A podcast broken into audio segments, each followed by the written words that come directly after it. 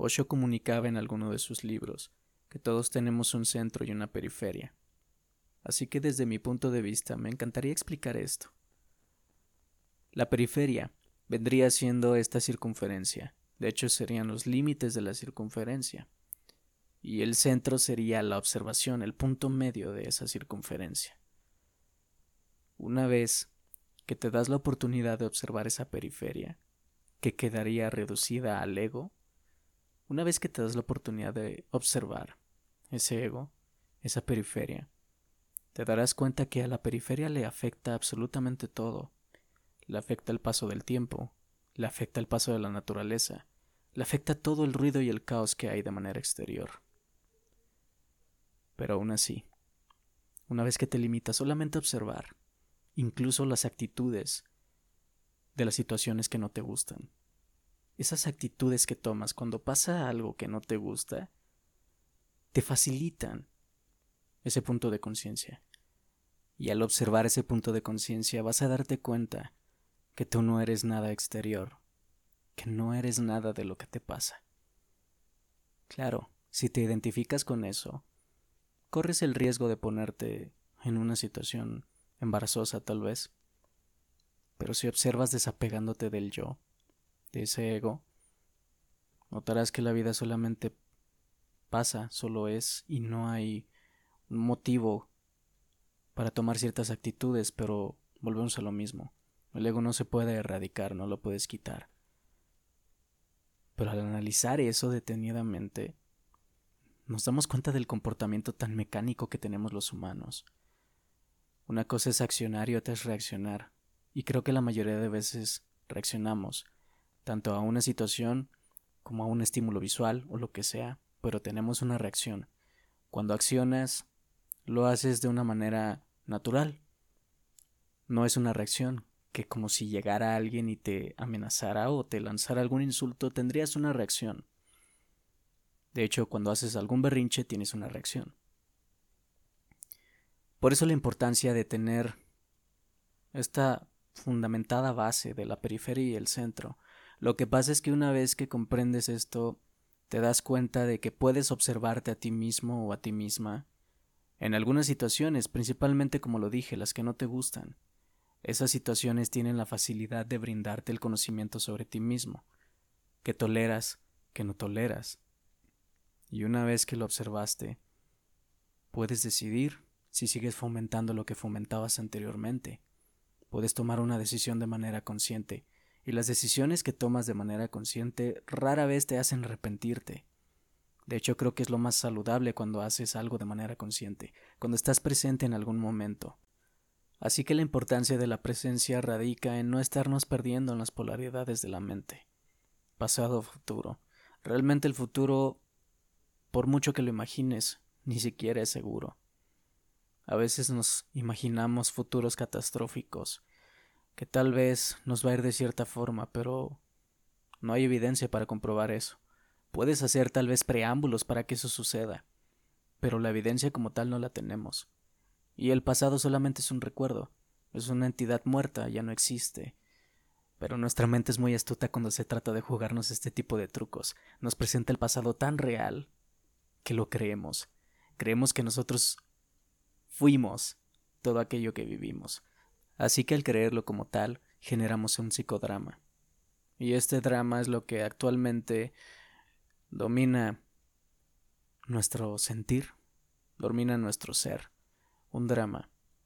Y claro que a eso al ego le encanta. Al ego le encanta la vida como si fuera una novela. De hecho, creo que esa es una utopía. Las novelas que muchas veces vemos, romanticismo y todo esto son utopías. Por eso se dice que la realidad supera la ficción. Lo que pasa es que en la vida real hay absolutamente de todo. Y en una novela o en una película todo está cimentado, todo está de alguna manera estructurado para que siga una línea y los acontecimientos se vayan desarrollando con base al argumento principal. Pero la vida es impredecible, en la vida vas a tener de todo. Puede que tengas momentos parecidos a los de esas utopías, puede que tengas momentos parecidos a los de las películas y novelas que viste, pero vas a vivir absolutamente todo. De hecho, el paquete de la vida por eso lo incluye así. Te observas, te limitas a observar, volvemos a lo mismo, te observas cuando tienes ciertas actitudes y tomas decisiones de manera consciente. Una vez que haces eso, una vez que tocas esos puntos de conciencia, te das cuenta que nada vale la pena para perderla, esa conciencia. Y ese es el tesoro más grande que tenemos los humanos, creo yo. Desde mi punto de vista, la conciencia es lo que nos ayuda para dejar de perdernos tanto en la mente. La mente es una experta al momento de contarnos historias, es una experta para todo. Y si nos domina, olvidémoslo. La vida se vuelve muy dura, que en cambio cuando la usas a tu favor, pareciera que la vida pudiera acomodarse de alguna u otra forma. Pero ya la usas a tu favor. De alguna manera sigues utilizándola para crear a ti mismo una versión mejorada. Pero nada más. Creo que tampoco serviría caer en la soberbia de que nos sintamos mejores que otros o nos sintamos peores. Lo he mencionado muchas veces y creo que lo seguiré mencionando. No, no existe el humano mejor o peor. Todos tenemos absolutamente de todo adentro. Lo que pasa es que cuando no hay una aceptación plena de nuestra persona, vivimos negando partes de nosotros.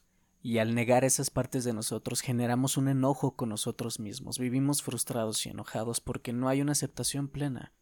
Entonces al no haber esa plena aceptación pasamos a la proyección, y la proyección tiene que ver con el otro, la proyección tiene que ver con mirar hacia afuera, tiene que ver con lo que hace el otro, para juzgarlo y criticarlo. Y la verdad es que es bien fácil. Juzgar es muy fácil, todos tenemos el papel de juez adentro. Pero creo que la verdadera autorrealización comienza cuando miras hacia adentro. Ahí es cuando te empiezas a conocer. Todo aquello que juzgabas, todo aquello que proyectabas en el de enfrente, te empiezas a dar cuenta que también está en ti. Tú también formas parte de eso. Y es duro darse cuenta al principio, pero una vez que lo aceptas, dejas de ver al otro como si fuera un rival, como si fuera un enemigo, lo ves como igual.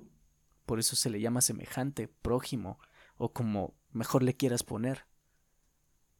Pero es gracias a la conciencia que dejamos de vernos como entidades de las cuales tendríamos que competir, por así decirlo. Pero bueno, al final este es un punto de vista que solamente quería exponer, es un punto de vista que comparto por si a alguna persona le sirve y de alguna manera también les agradezco mucho su tiempo. Gracias porque me sintonizan, gracias porque están aquí, gracias porque comparten el contenido, gracias a todos ustedes de verdad. Nunca pongo verdades absolutas, lo vuelvo a repetir y lo seguiré diciendo. Nada de esto es para que se tome como una verdad absoluta, solamente son opiniones. Cada uno puede sacar de aquí lo que mejor le parezca, siempre y cuando respetando el punto de vista de los demás. Pero solamente es esto. Te agradezco nuevamente tu tiempo. Gracias por estar aquí. Sígueme en mis redes sociales también. Uso Facebook, TikTok, Instagram y principalmente mi canal de YouTube. Ahí también publico contenido que tal vez te puede gustar. Así que te invito a seguirme en estas redes. Gracias por tu tiempo y recuerda que gozar es vivir.